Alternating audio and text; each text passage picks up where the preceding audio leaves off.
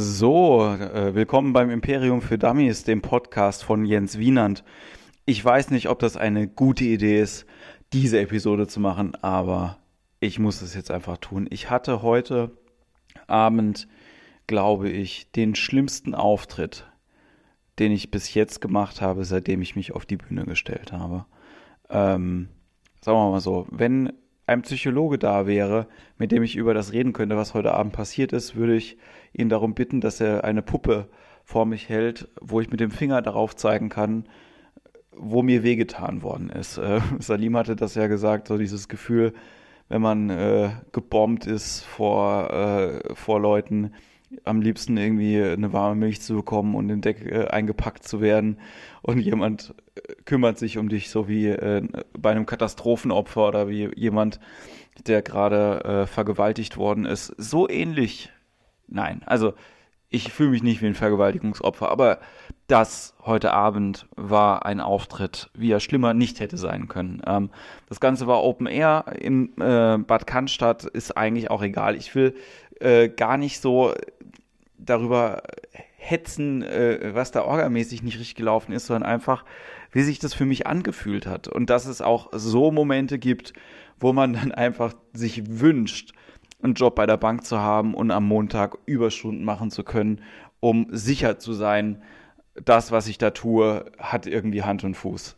Weil heute Abend also ich wusste schon, dass das nicht gut wird. Ich wusste schon, dass das kein geiler Auftritt wird, als ich die Leute da gesehen habe, weil das Alter dort war im Schnitt 65 und ich habe gewusst, dass ein Set, das die Worte Mutterficker, Ornanieren, ähm, Milf enthält, nicht besonders gut ankommt. Ja, mein Set und mein Stand-up geht darum, dass ich mich deplatziert fühle und heute Abend habe ich mich während dem Auftritt deplatziert gefühlt. Ich mache Gags darüber, dass ich Kinder, äh, was heißt nicht leiden kann, aber dass ich Probleme damit habe, wenn Kinder um mich in der Nähe sind. Alter, bei dem Auftritt saßen drei Kinder auf der Bühne. Kein Scheiß. Ähm, dann, es waren so Kleinigkeiten auch, wo ich gedacht habe, hm, Alter, muss das, muss das jetzt sein? Wir hatten drei Freigetränke, das ist vollkommen okay, das ist in Ordnung, ja. Aber wenn ich dann hingehe und sage, ich hätte gerne Fanta, ja, und der Veranstalter sagt mir, ich muss nur meinen Vornamen sagen und ich frage, wie heißt du? Und ich sage Jens und er sagt, hast du einen Stift? Und ich sage, nein, ich habe keinen Stift. Sagt, aber ich brauche einen Stift, damit ich deinen Namen auf den Bon schreiben kann. Kannst du einen Stift besorgen? Das ist nicht meine Aufgabe. Meine Aufgabe wäre es gewesen, die Leute zum Lachen zu bringen. Aber das hat heute Abend nicht funktioniert. Es hat, wir hatten zwei, also wir sollten zweimal auftreten, irgendwie mit einer Pause von einer Dreiviertelstunde. Die habe ich dafür benutzt, um in Bad Cannstatt meines Erachtens nach das äh, schlechteste asiatische Mahl meines Lebens einzunehmen mit äh, Gung Pao Soße und sie hatten Gung Pao falsch geschrieben genau wie alle anderen Sachen. Das einzige Wort, was richtig geschrieben auf der Karte, war Reis. Alles andere hatte harte Rechtschreibfehler. Äh, Tintenfisch äh, und ist eigentlich auch egal. Und äh, das erste Set habe ich ganz normal ein Stand-up gemacht und beim zweiten habe ich das gemacht, von dem ich denke, dass ich es kann, nämlich einigermaßen Stimmung äh, in die Leute zu bringen und habe deswegen den Abend auch, es war ein Wettbewerb und ich habe gewonnen, aber das war mir so wurscht, ja, und offensichtlich war es den Leuten auch wurscht und dem Veranstalter war das Ganze auch wurscht und so viel Wurscht auf so einem Wurstfest, ja, geht nicht. Das ist einfach ganz, ganz, ganz, ganz, ganz schlimm gewesen, ja. Das einzige Lustige, was passiert ist, dass ein kleines Kind, ähm, da war ein, äh, ein Münzfernsprecher Entschuldigung, seit wann gibt es denn keine Münzfernsprecher mehr? Die sind ausgestorben. Da war ein Münzfernsprecher und ein dreijähriger Junge wollte telefonieren. Warum auch immer. Und er nimmt das Telefon und schwingt das Kabel hin und her und ich sehe quasi in Zeitlupe, dass er das nicht tun sollte. Denn was als nächstes passiert war, er guckt nach oben, zieht am Kabel, der Hörer löst sich von der Gabel und knallt dem Jungen frontal ins Gesicht. Dann diese, diese schmerzliche zwei Sekunden Pause bei einem Kind, wo man nicht weiß, ob es sich nur erschreckt hat oder ob es gleich weint. Sie weinen immer, immer heulen diese Kinder. Und ich fand es ein bisschen lustig, muss ich sagen. Ich habe äh, hab gelacht. Das war auch äh, vielleicht ein bisschen böse, aber äh, es gab ansonsten leider nicht besonders viel zu lachen. So, ich war einfach auch mit der, mit der Situation so äh, unglücklich schon, als ich angekommen bin, dass ich, dass ich äh, den Kollegen auch nicht richtig zugehört habe, ist, glaube ich, auch nicht so schlimm. Also, oh, ich weiß nicht, woran es lag heute Abend. Irgendwie, ähm, ich habe auch einfach, ich bin über den Platz gelaufen und von der letzten Reihe hat man auch die Boxen nicht richtig gehört. Das war alles wirklich so im, im Mittelmaß in Ordnung. Und äh, man weiß wirklich nicht, wie man reagieren sollte. Das ist der Job und man muss das tun. Und auch, es gab Geld, es gab nicht viel Geld, aber ein bisschen Geld. Und dann hat man einen Job zu erledigen. Und dann äh, geht man auf die Bühne und versucht sein Bestes zu geben. Und wenn das Beste, und es gab Schulnoten heute Abend, bewertet wird mit 2,6, dann ist es schon schwierig. Aber ich glaube, es lag auch daran, dass der Moderator nicht erklärt hat, dass Schulnoten so funktionieren, dass die 1 die beste Note ist und die 6 die schlechteste. Weil der erste Zettel, den ich gesehen habe, den hat ein Mann direkt vor mir ausgefüllt und er hat allen, fünf, allen vier Comedians eine 5 gegeben. Und ich habe ihn dann gefragt, ob er es so schlecht gefunden hat. Er hat gesagt, nee, er fand es eigentlich ganz gut. Nimmt den Zettel und gibt den ab. Und falls die äh, Leute im Publikum alle so unwissend waren wie dieser Mann, der den ersten Zettel ausgefüllt hat, dann braucht man sich, glaube ich, über diese Benotung auch nicht zu wundern, aber es wurde auch nicht erklärt auf der Bühne. Das muss ich auch nochmal äh, noch sagen an dieser Stelle. Es war hui, hui, hui, hui, hui. Also das, sowas habe ich wirklich seltenst erlebt. Ich habe mich jetzt damit ein bisschen äh, ähm, befriedet, dass ich ähm, in Stuttgart jetzt mir im Bahnhof ein, ähm, ein Nightwing-Comic gekauft habe. Ich habe mich noch nicht näher damit beschäftigt. Irgendwie ist auf jeden Fall aus dem Batman-Universum und Nightwing ist Robin quasi. Und es gab eine Phase, wo er sich dann irgendwie transformiert hat. Ich weiß aber nicht genau, was da passiert ist, warum Ro Robin zu Nightwing geworden ist, äh, geworden ist ähm, in dem Comic. Das muss ich irgendwie nochmal nachschauen.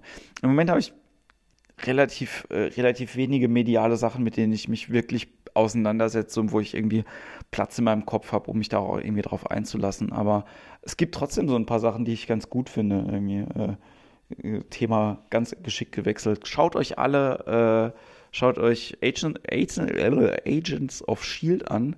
Ähm, falls ihr das noch nicht gemacht habt, das äh, fängt relativ normal an. So coole Serie, halt im, äh, im Universum von, von äh, Marvel und eben ähm, mit den Shield-Leuten, ohne die Superhelden wohlgemerkt. Ich finde das ja ganz cool.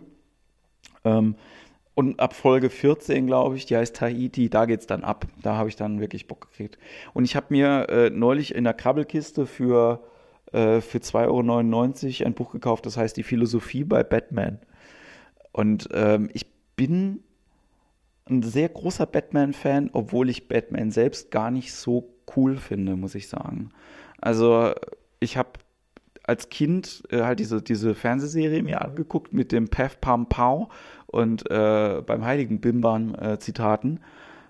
Das fand ich ziemlich cool und danach habe ich dann erst gesehen, dass es halt eigentlich eine Persiflage ist auf dieses Thema äh, Actionhelden. Ja, also wer sich diese Serie nochmal anschauen mag oder auch den Film, lustiger äh, Neben, Nebeninfo, wenn ihr das jetzt einmal hört, werdet ihr immer drauf achten, ist ganz furchtbar. Der Typ, der den Joker in dieser Serie gespielt hat, war ein bekannter Theaterschauspieler und er hat gesagt, er hat keinen Bock, sich für die Rolle zu rasieren und deswegen ist diese Joker-Mund und äh, die weiße Schminke einfach über seinen Schnurrbart drüber gemalt. Und das fällt einem eigentlich nicht auf, aber wenn man drauf achtet, sieht man das. Und das sieht sehr lächerlich aus, muss ich sagen. Ähm, generell sieht es irgendwie nicht gut aus, wenn man über einen Schnurrbart drüber geschminkt wird. Ja, gibt auch wenige Leute, die einen Schnurrbart tragen können. Mein, mein Vater gehört dazu. Der hat sich einmal rasiert vor ein paar Jahren, als äh, meine Eltern damals in Urlaub gefahren sind und ähm, hat uns dann geweckt, um sich zu verabschieden. Und ich habe ihn einfach erstmal nicht erkannt ohne Schnurrbart. Naja, ich, äh, es gibt auch Bilder von mir, wo ich nur einen Schnurrbart habe, aber die versuche ich mal irgendwie aus dem Netz zu kriegen, weil das war sehr unangenehm. Genau. Was kann ich in der Solo-Folge äh, jetzt noch erzählen? Ich habe ja ansonsten immer Gäste und ich hoffe, euch gefällt das alles mit den Gästen. Und ähm, ihr könnt mir generell nochmal Podcast, ähm, Feedback schreiben an podcast.jenswienand.de ähm, oder das einfach teilen oder äh, über Facebook. Ihr habt ja diese ganzen Kanäle, wer das noch nicht äh, gesehen hat. Ne? Äh, Jens Wienert macht alles bei Facebook.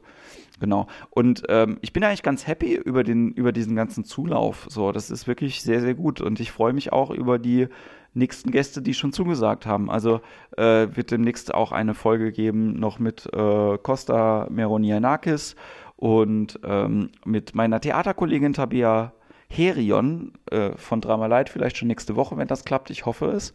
Ähm, da werden wir auch so ein bisschen eine andere Facette über dieses Thema Comedy halt eben haben, weil wir, wie gesagt, aus dem Impro-Theater kommen und hier in Deutschland ja Impro unter Theater gegliedert ist und nicht wie in Amerika unter Comedy. Ähm, bei Second City ist es so, Second City ist großes ähm, Theaterhaus auch in, in Chicago, aber die haben auch ein Dependance in Toronto, glaube ich.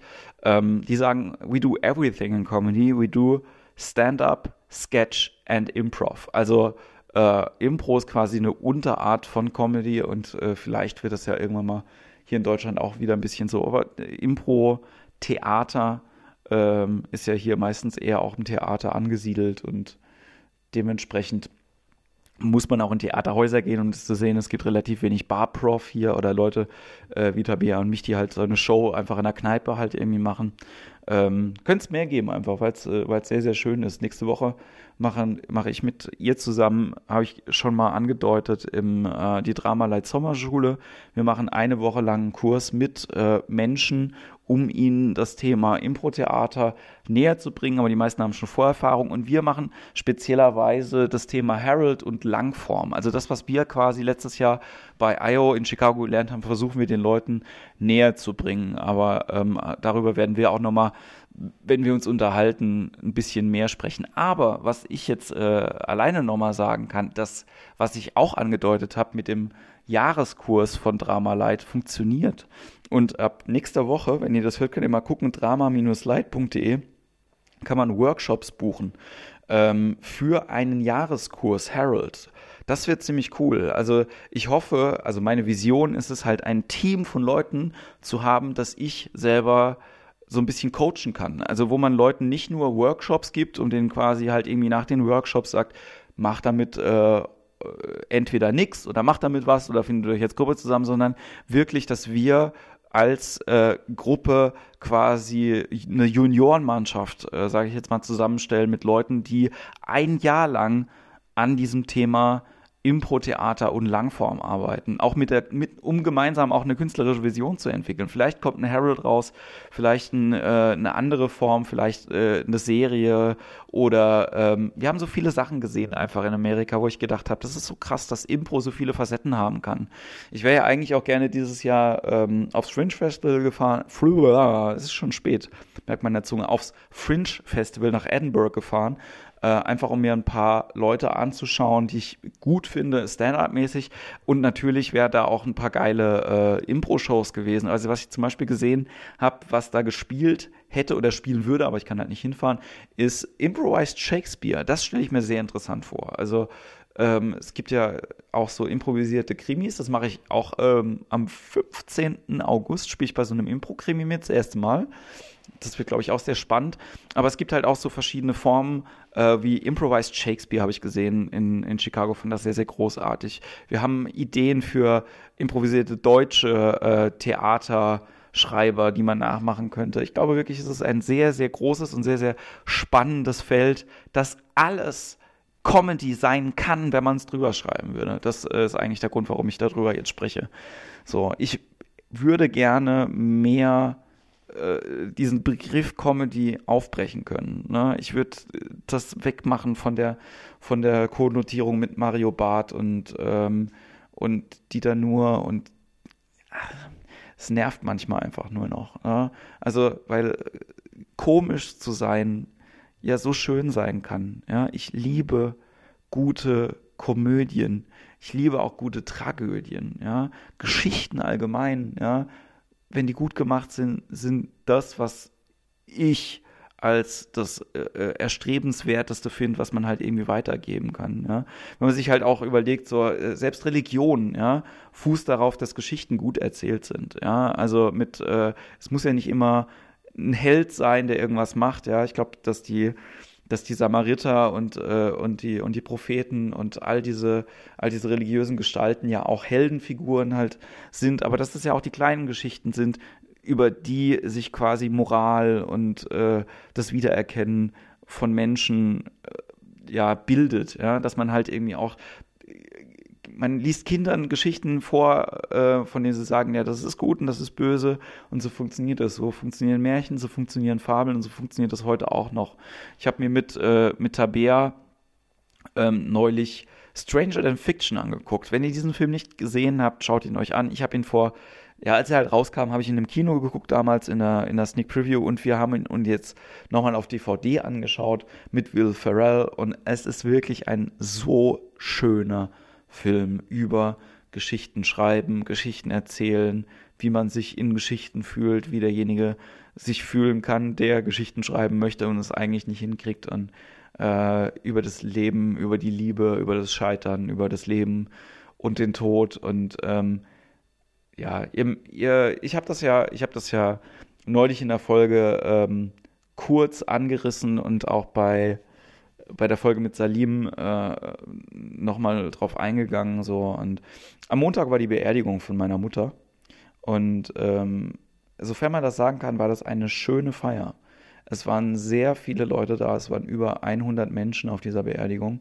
Und ähm, das ist krass. Ich habe immer gesagt, so kurz um das zu sagen, weil das habe ich gar nicht äh, näher ausgeführt. Meine Mutter hat Lungenkrebs und die Diagnose kam im Dezember 2013.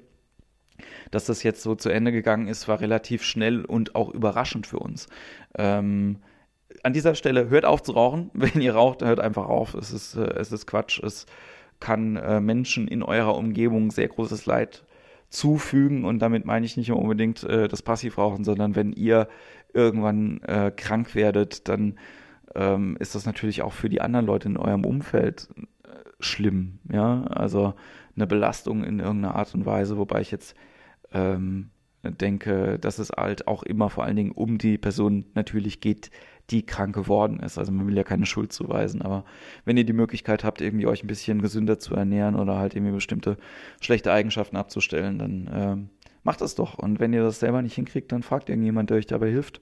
Ich bin sicher, ihr habt sehr viele Leute um euch rum und wenn ihr, äh, die euch mögen, und wenn ihr auf jemanden zugeht und sagt, du, ich würde eigentlich gerne lieber gesünder sein oder ähm, mein Leben in der und der Richtung besser in den Griff kriegen, dann fragt Leute. Gibt immer Menschen, die einem irgendwie helfen. Und ähm, ja, vielleicht muss ich mir das selber auch mal auch mal ein bisschen mehr vornehmen, das äh, A aktiv anzubieten und B vielleicht auch mal Leute um Hilfe zu bitten, wenn es soweit ist. Genau. Ähm, ich, äh, wir, hatten, wir hatten diese Beerdigung und ähm, danach bei der Beerdigung waren ganz viele Leute irgendwie da, meine ganze Familie war, war da. Ich habe früher mal gesagt, ich will nicht heiraten, weil der glücklichste Tag in meinem äh, Leben, äh, also man sagt ja, heiraten ist der glücklichste Tag im Leben und wie sollte das denn der glücklichste Tag in meinem Leben werden, wenn die ganze Familie da ist? Und äh, da war fast die ganze Familie da. Also ähm, sehr, sehr viele Leute auf jeden Fall, viele Leute auch, die man nicht mehr gesehen hat. Viele Kinder waren da und es war okay für mich ganz komisch. Ich bin im Moment so, so emotional. Ich ähm, würde auch, also ich merke, dass ich ähm, viel offener äh, auch bin, was, was positiven Sachen irgendwie angeht. Ich merke, dass dieses Traurigsein, was ich normalerweise nicht habe, ähm, was Neues für mich ist, auf das ich mich irgendwie einstellen muss. Und ich bin sehr, sehr gespannt. Äh, und das ist der Grund, warum ich das hier erzähle, was dieses ehrliche Fühlen mit meiner Comedy macht. Weil ich habe es zu Salim gesagt, Comedy ist Wahrheit und Schmerz und ähm, und im Moment ist viel Schmerz da, aber ich merke, dass auch mehr Wahrheit dabei hochkommt und äh, so traurig das auch ist, es ist sehr, sehr spannend, weil ich glaube, dass äh, wenn diese Phase, wo man, wo man auch äh, nicht mehr so traurig ist, ähm, weg ist, man sich immer an dieses Gefühl erinnern kann, ja. Und solange äh, die Intensität von dem Lachen genauso groß ist im Publikum, wie meine Trauer im Moment ist, das wäre großartig. Das, ähm, also Empathie, ja, das ist ja, das ist auch das, was ich an amerikanischer Comedy irgendwie toll finde oder auch bei den amerikanischen Impro-Spielern so gut gefunden habe. So, es ist erstmal, man, man macht ein emotionales Investment in die Menschen, die da vorne auf der Bühne stehen. Und ähm, ich denke, dass wenn ich mehr emotionales Investment in Menschen in meinem Umfeld machen kann, dass sich vielleicht auch mehr Leute auf der im Publikum ein emotionales Investment in meine Bühnenfigur äh, leisten können, weil es ja doch schon sehr, sehr viel mit mir zu tun hat, was ich da oben auf der Bühne erzähle. Manchmal ein bisschen zu viel, ähm, weil man ja nicht Privatperson oben ist, sondern eben ein Künstler. Ja? Genau. Ähm, ja, jetzt habe ich so ungefähr 20 Minuten gelabert. Mir hat irgendjemand gesagt, dass diese, äh, dass diese Folgen mit den Interviewleuten viel zu lang sind, aber äh, an dieser Stelle auch nochmal gesagt und äh, ein Tipp, ja, ähm, hört euch diese Interviewfolgen nebenbei an. Ja, ähm, äh, geht spazieren, geht laufen, äh, macht sie an, wenn ihr spült oder hört sie nicht auf einmal. Ähm, es sind Gespräche, ja, Gespräche mit anderen Leuten, ähm, wie sie genauso bei euch stattfinden können, nur mit dem Unterschied, dass wir das aufzeichnen und dass sie vielleicht ein bisschen themenspezifischer sind und äh, aber mit dem Ziel, die Leute, die da sitzen, besser kennenzulernen und auch vielleicht den einen oder anderen Gedanken aufzunehmen und den dann selber halt irgendwie weiterzudenken. Genau. Wenn ihr Ideen oder Gedanken habt oder Vorschläge für irgendwelche Interviewpartner oder äh, ein generelles Feedback, ich sag's nochmal, podcast.jenswiener.de, abonniert das Ding äh, bei iTunes, gebt uns da irgendwie einen Stern oder fünf, das wäre mir fast noch lieber. Ähm, nein, ich bin so ehrlich, es wäre mir total lieb, wenn ihr mir da fünf Sterne geben würdet für den Podcast. Ansonsten bleibt mir nur zu sagen, dass, ähm, ja, ich wollte vorhin die, die Folge eigentlich so anfangen, dass der Todesstern getroffen ist. Äh, so schlimm ist es jetzt nicht. Ne? Ich habe äh, die Wut ein bisschen, bisschen ins Mikrofon sprechen können. Und das ist ja auch der Grund, warum man Stand-up macht. Und das ist ja auch der Grund, warum ich diese ganze Kunstsache mache. Ich hoffe, es ist unterhaltsam. Ich hoffe, ihr schaltet das nächste Mal wieder ein und ähm, bleibt auf jeden Fall gesund und habt einen schönen Tag. Bis ganz bald.